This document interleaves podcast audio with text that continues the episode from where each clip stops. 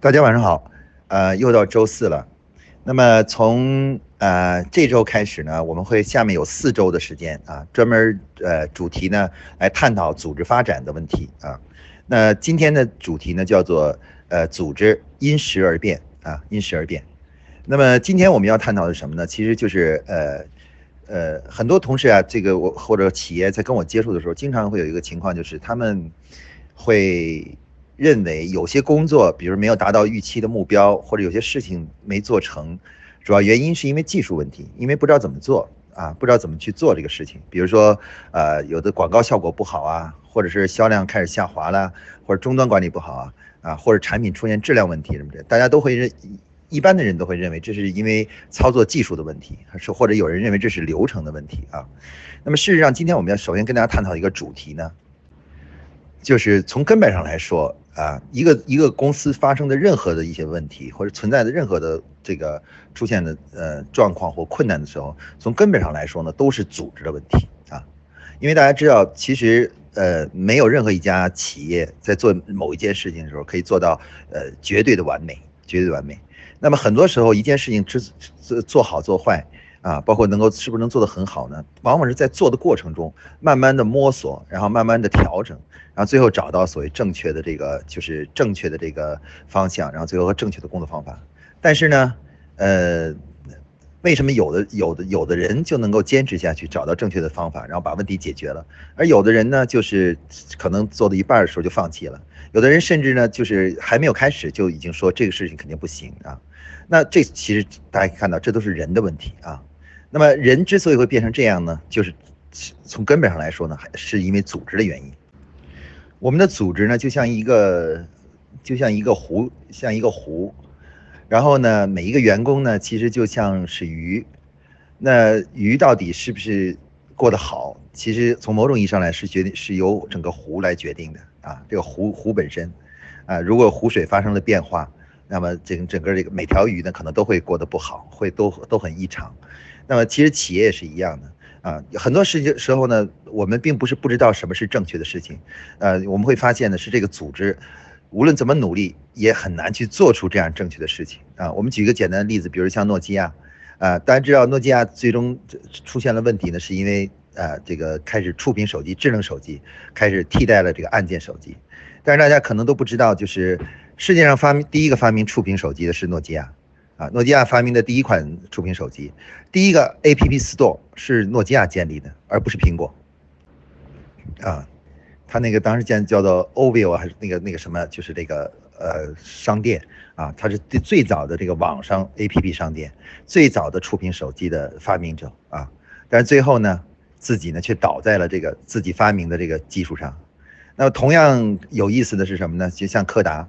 啊，这个世界上，柯达知道，柯达这业务之受到很大影响，就是因为数码数码照相技术慢慢慢取代了胶卷冲印的这种照相机技术。但是大家知道，世界上第一个发明数码相机的是柯达，啊，第一款数码相机也是柯达生产出来的，你知道吧？但最后呢，自己却倒在了这个数码相机上，你知道吧？数码相机上，那我们可以看到呢，这就是为什么。那么早就有人啊发明了这个东西出来，呃，找到了正确的方向，但整个组织却对对此视而不见，最终呢导致整个公司呢开始走向灭亡啊。那这个原因呢，我们可以看到所有的成与败，关键呢还是在于组织。那么今天呢，我们就来探讨一下关于组织发展为什么一个组织，呃，这个本来都已经可能呃建设的很好，然后慢慢慢慢就会发现它一点点的变了啊。很多公司也是这样的，创业的时候啊，大家积极性都很高，然后每个人都非常的努力，你知道吗？做事情都很认真，然后加班加点啊。但是随着时间的推移啊，我们就会看到那种原来那种所谓的好的习惯呢，渐渐的就在公司中呢就开始啊，就开始那什么了，开始没有了，消失了啊。然后人们开始变得越来越懒惰，然后呢做事情也不越来也不那么认真啊。一开始。工开始的时候呢，创业的时候呢，对客户服务的特别好，每天都在仔细想着怎么给提供更好的产品，让自己的公司更有竞争力。但是过了没多久，过了一段时间，几年或者十年，然后整个团队就变得开始死气沉沉，然后大家谁也不再想去怎么样更好的服务好客户了。从根本上来说呢，组织发生这种问题呢，其实是是由人性决定的。我们知道，大家每我们每一个人呢都有几个。天生的这个这个弱点。第一个呢是，当我们反复的做一一个一模一样的事情的时候呢，我们会感到无聊和烦躁，啊烦躁，或者是叫疲倦啊疲倦。哪怕那个事情开始变得是再有意思啊再有意思，如果你天天做天天做，连续做上五年十年的时候，你就会发现它变得很是一种折磨啊一种折磨。那么其实对于工作来说呢，呃也是一样的。很多员工呢，之所以发生这样的一个组织，为什么发生变化呢？是因为员工开始对工作本身产生了疲倦心理啊，疲倦心理了，对，觉得哎呀，每次都是这样，反反复复的一直都在这样做，这往往是导致组织变化的第一个重要的原因啊，是人类的天生的这种疲倦的心理的这这种带来的。那么，组织发生了变化的第二种原因呢，往往是由于什么呢？由于文化的变迁。啊，文化的变迁是什么呢？就是比如最典型的呢，大家可以看到，就是呃，我们现在这个公司里呢，都是基本上是从六十年代、七十年代、八八十年代，现在九零后已经进入到了这个公司里面了，很快零零后也要加入到这个我们的商业的每一家企业里面了。那我们的组织的组成呢，其实已已经有不同的年代的或者不同的代的人组成的。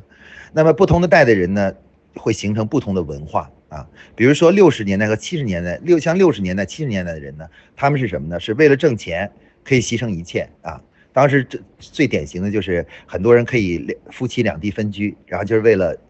老公能挣多一点的钱啊，就是两个人就可以分开分开。比如说一年只能见上那么一面两面啊，这个是为了就是为了为了这个叫做呃工作可以奉献一切啊。那那么其实呢，那个这个这个八十年代人呢，做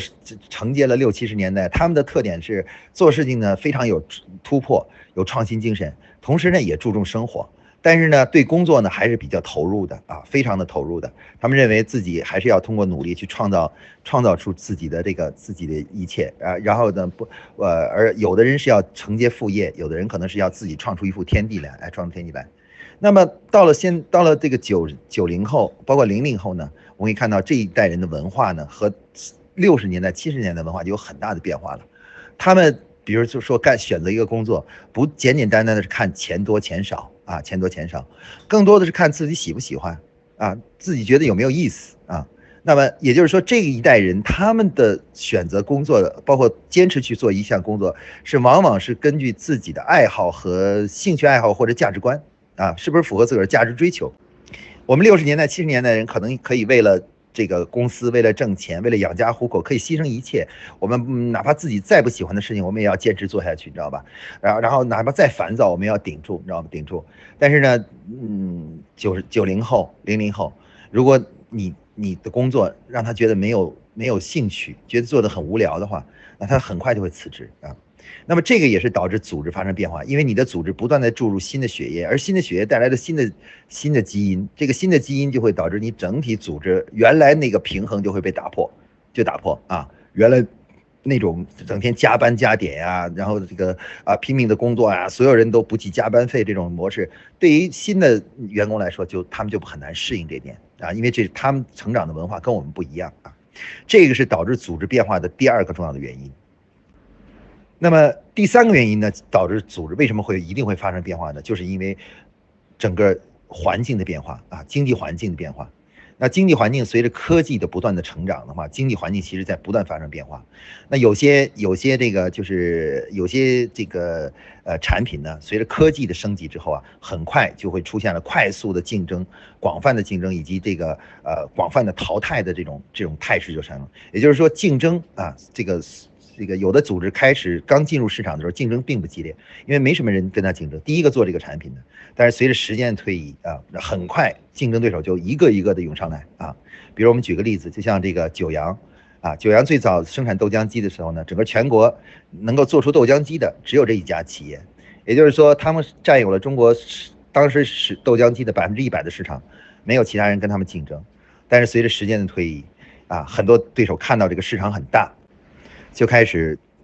进来啊，像美的啊、苏泊尔啊啊等这一系列都进来了。反正进来以后，你会发现竞争就完全不同了，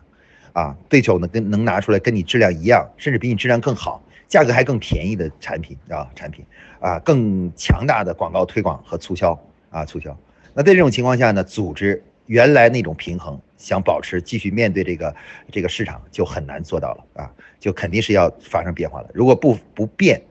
那么就很难面对市场的这种变化啊。那所以说呢，我们可以看到，一般来说呢，引起这个一个一个公司的这个组织啊，从从原来的这种平衡状态走向这种不平衡状态，然后问题越来越多的这种原因呢，主要这三个原因啊。刚才我们说的就是人们对工作的疲劳感，对于呃这个就是呃价值观的变迁，以及呢竞争环境的恶化啊，竞争环境。那这个三个话都使得组织会经常走向不平衡。那么 我们可以看到呢，这三种 不同的变化呢，其实呢都是，呃，导致组织呢开始很好，然后慢慢就发会发现问题越来越多，越来越多，越来越多。所以说，所以说所有的组织，不管你现在的管理的状态有多好啊，那么随着时间的推移，它都会开始发生变化的。就如人的机体一样，不管你年轻的时候有多么健康，随着时间的推移，它就会产生磨损。然后环境的变化，你的身体就会发生变化，也会疾病会产生。那么所以说，每家企业隔随着时间的推移，大概三到五年左右，其实呢，组织呢都需要发生一次改变啊。用这个改变是用来响应这个就文化的变迁啊，人们对于工作的疲倦那个什么呀，包括呢就是对于 时代的变化和竞争环境的变化。那么这是所有企业都面临的问题。那么跟上了这个。这个变化的脚步的企业呢，才能够在这个市场中持续存在下去。如果说这个隔了很长的时间，组织上没有发生比较好的变化的话，那么这家企业一定会反映在业务上或营销上就会产生问题啊。组织的问题呢，往往是是导致营销出现问题的最关键的要素啊。其实很多人都说，哎，我们公司的设备好啊，我们的技术好啊，其实都不是。往往一个公司发展的快速、发展的好的时候，都是因为它的组织，呃，当时呢是比较有活力的，啊，当那个组织缺乏活力的时候，这个业务就会立刻反映出来，啊，反映出来，然后就业绩呢就提升就很缓慢，甚至会下滑，啊，甚至会下滑，然后呢，员工的离职率呢也很高，然后这时候公司呢就开始，这时候这些这些信号呢，就往往的影射着我们的这个组织啊开始需要变革了。啊，所以说呢，每家企业其实都面临的什么呢？都面临的隔一段时间就要进行自检，啊，检查一下自己的现在存在那些问题。而在检查问题的时候，千万不可呢头痛医头，脚痛医脚。老师呢从从点上看问题，其实往往组织出现了问题的时候呢，它往往是反映在什么呢？反映在其他的很多业务层面啊，比如说刚才我说了，反映在营销层面啊，啊，销售增长速度开始变慢啊。啊，增长开始变缓了，然后或者是业绩下业绩开始下滑了，等等，或者等等这些事情上啊，包括员工的抱怨啊啊等等这些问题，这些问题都会都是这样的信号来告诉你说，组织又要进一步的进行改善和提升了啊，提升了，管理要开始改变革了啊，管理开始变革了。那么这一点呢，在华为呢，我觉得认识是最深刻的啊。任正非从十几年前呢，就反复的在强调啊，就华为的最根本的东西就是管理，就是组织管理。为什么呢？因为他认为这个才是华为的核心竞争力。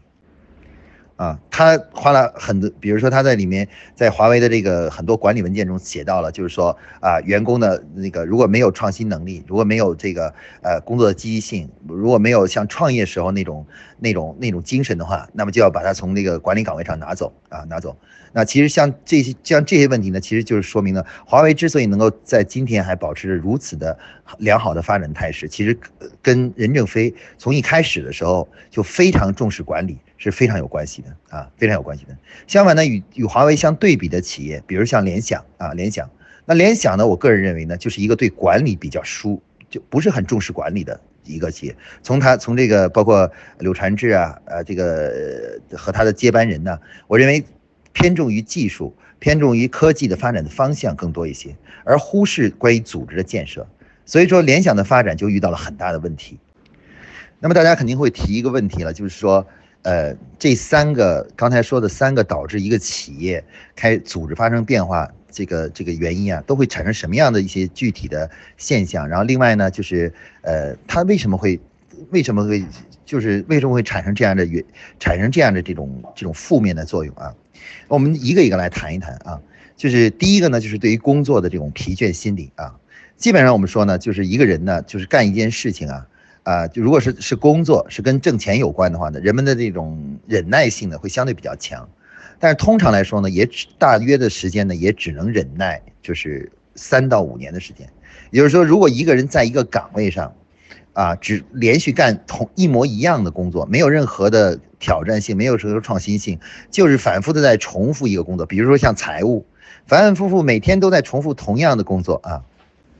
那么这个人只有两个选择。第一个选择就是什么呢？麻木自己，让自己完全麻木，就像一个机器一样的。到到一到公司以后，他就像一台机器一样的，按照固定的程序去做事情。一第二个选择就是什么呢？就不愿意变，不愿意麻木，那他就必须要离职，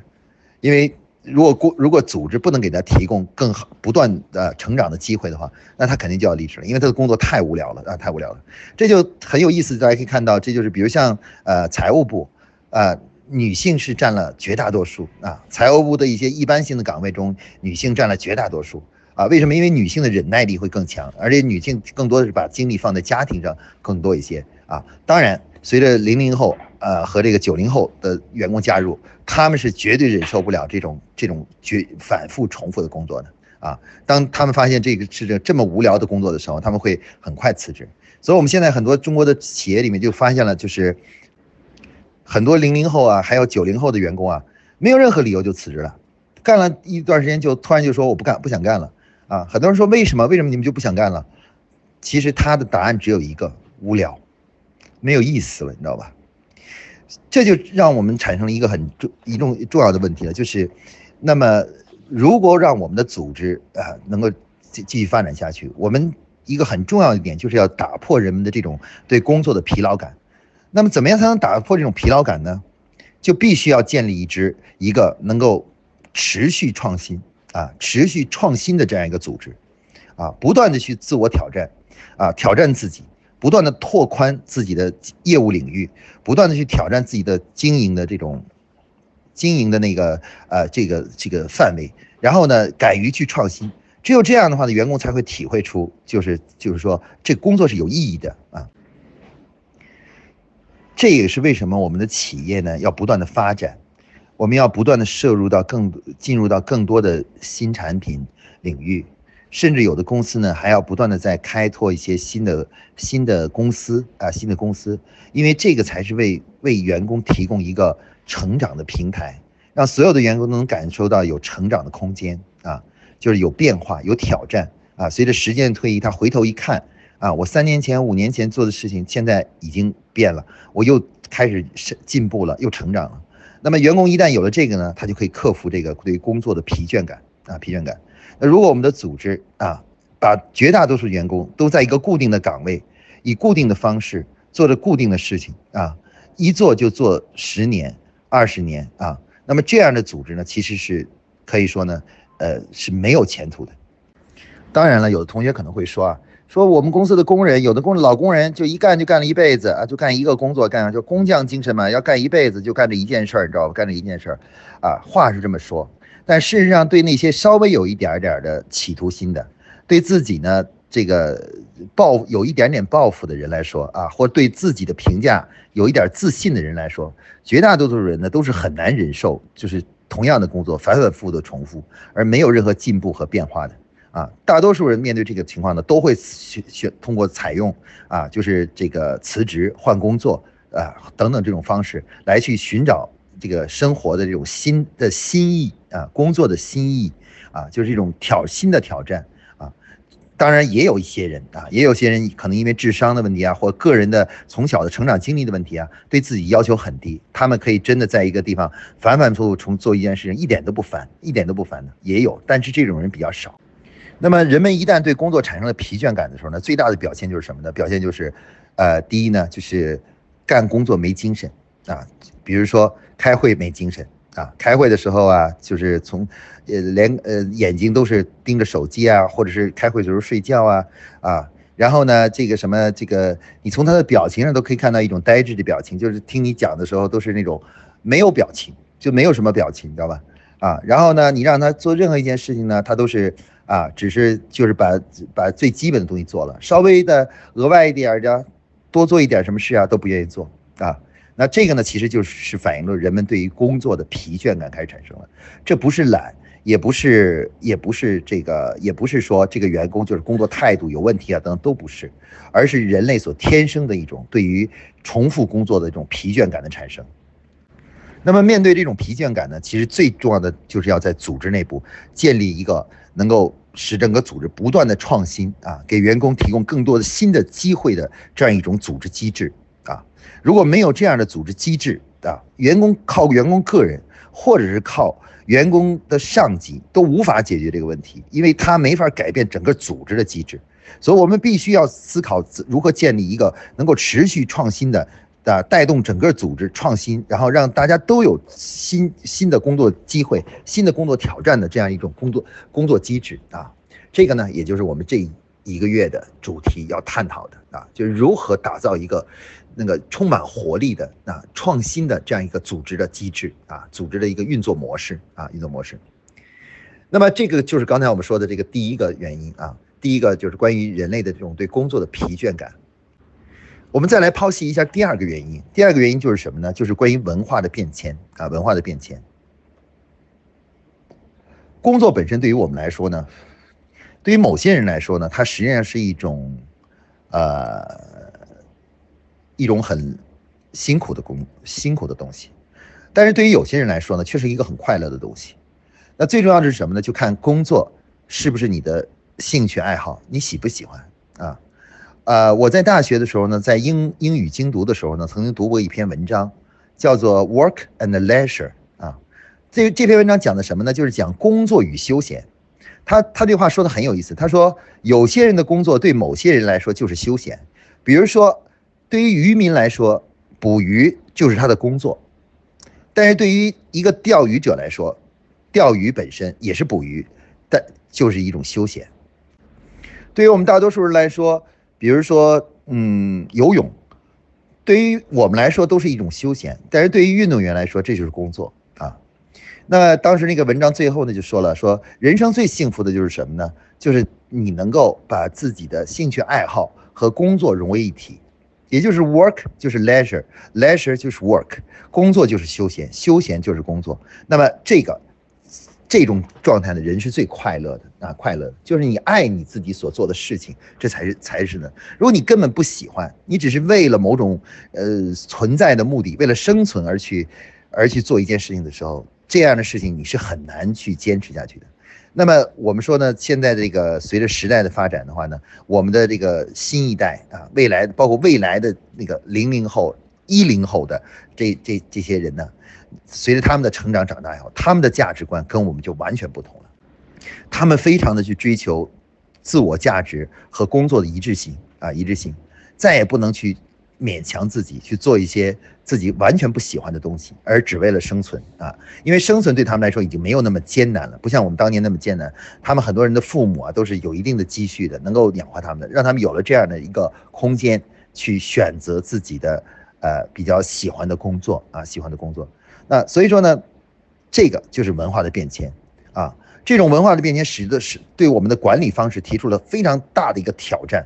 那这个挑战是什么呢？这个挑战就是说，你不能再用原来的规章制度，或者是工作要求啊，去要求你现在的员工。比如说，你很难再要求一个零零后、九零后的员工去拼命的加班，加班到十一点啊。你你不能要求他们，比如说，甚至有的时候你他们都不能有有可能不能做到按按时上班啊，按时上班。那么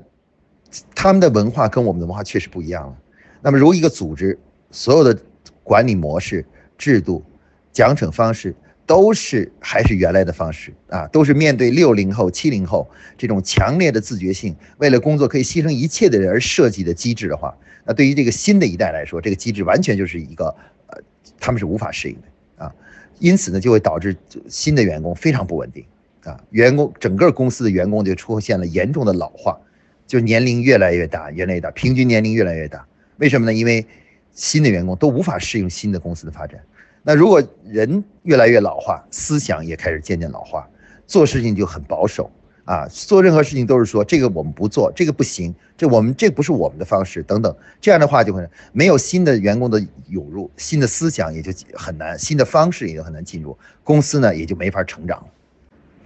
所以说呢，这个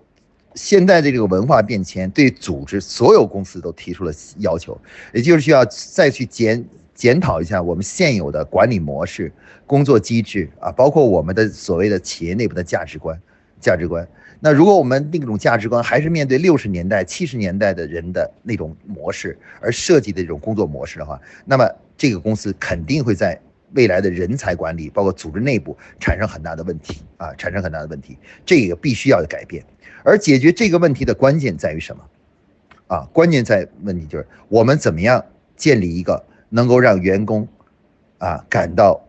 有喜欢的啊，感到有有意思的一个工作环境。啊他们会感觉到这个工作环境就像游戏一样的啊，不断的像打游戏一样的。然后那个这个可以不仅可以获得乐趣，而且能够也也能获得自信，然后同时也能取得成成果。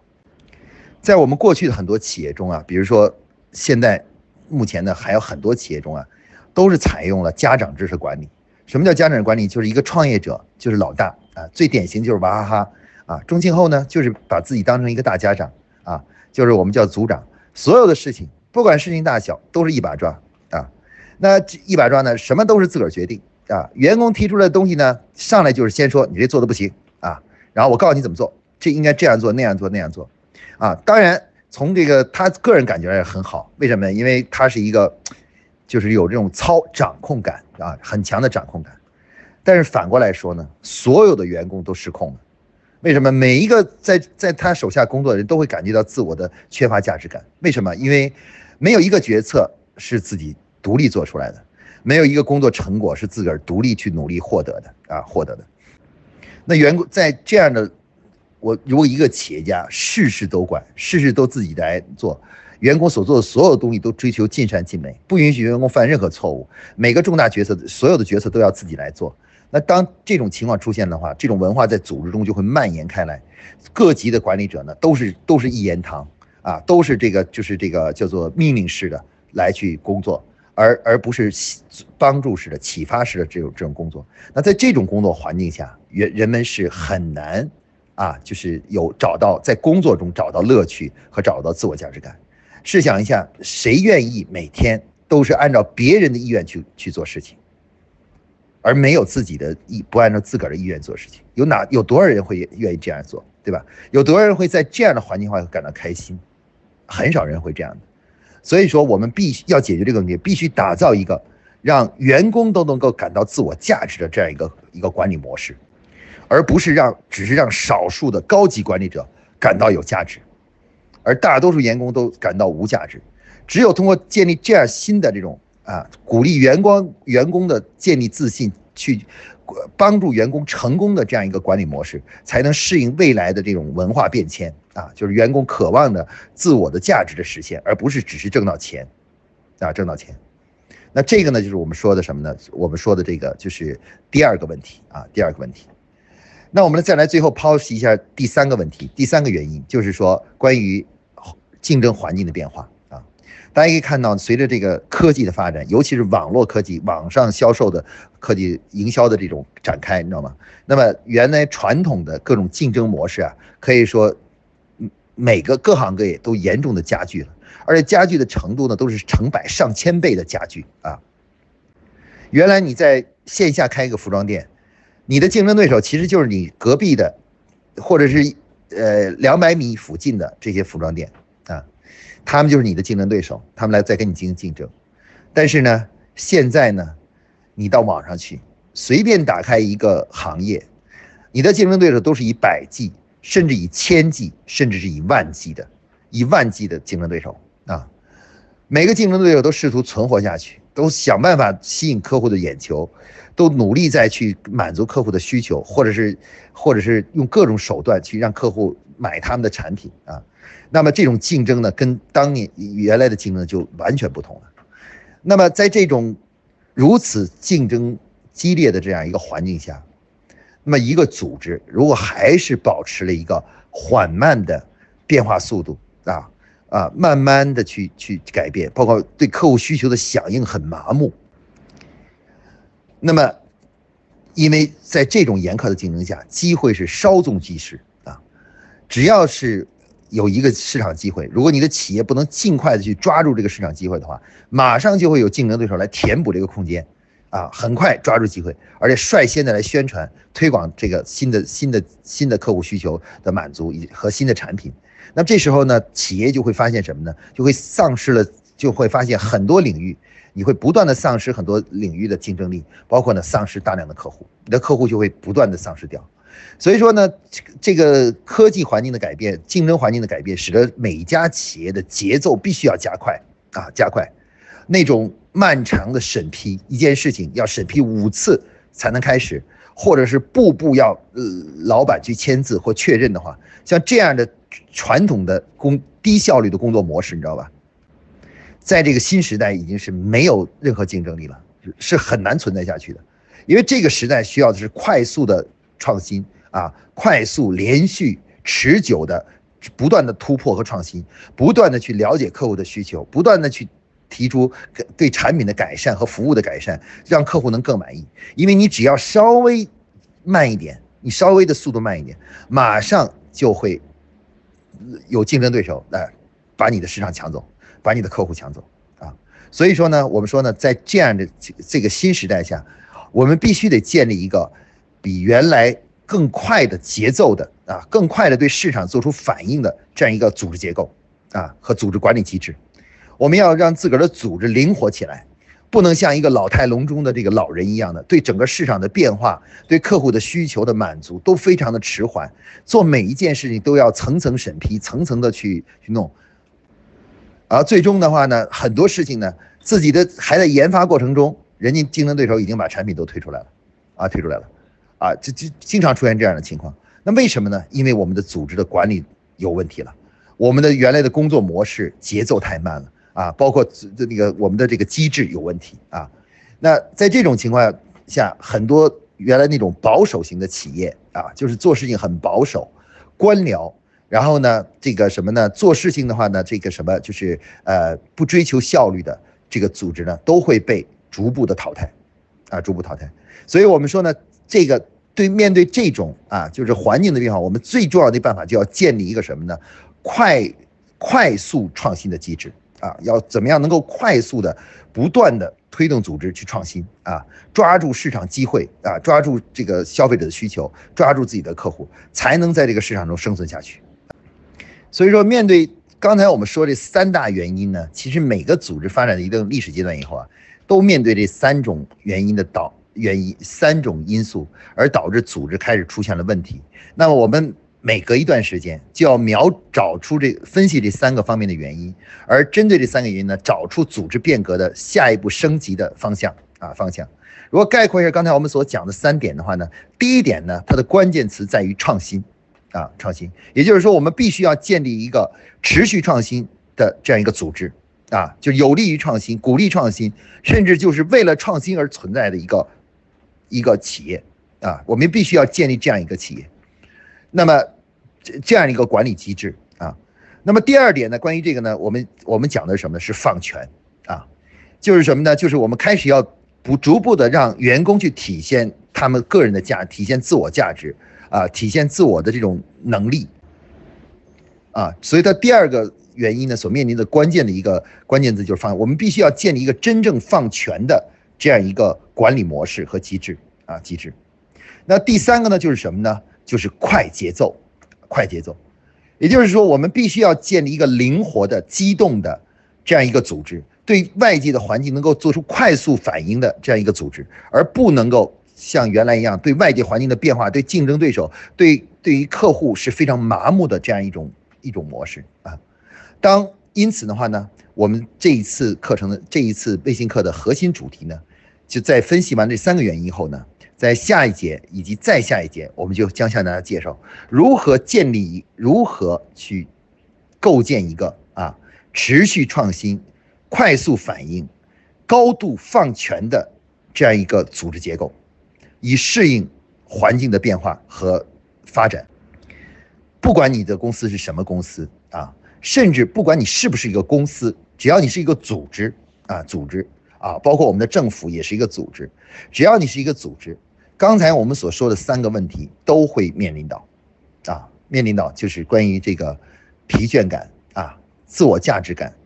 然后这个包括这个什么，这个叫做呃我们说的这个竞争啊，环境的压迫，环境压迫都会产生的。所以说每个组织呢都需要隔一段时间就进行自检，去自我检查自己的组织发生出现的问题，在组织上应该去怎么样转变啊，加强刚才我们说的三点啊，加强我们说的三点啊。事实上每个组织呢，隔一段时间就会慢慢的出现了整个管理模式呢与与这个时代呢脱节的形成，因此要想跟上时代的脚步，必须持续的进行管理的提升和变。因此，概括总结一句啊，今天我们第一节所讲的就是，不管你是什么样的公司，时代变了，你必须得改变啊。而组织的变革是你的生存的基础，是你持续发展在竞争中能够保持竞争优势的核心的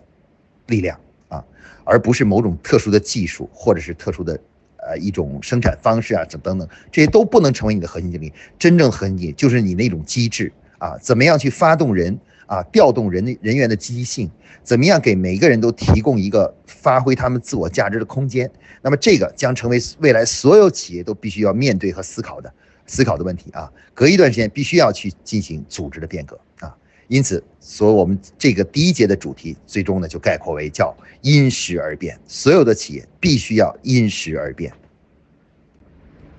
好，今天呢我们这个第一节呢就讲到这里啊，谢谢大家，大家晚安。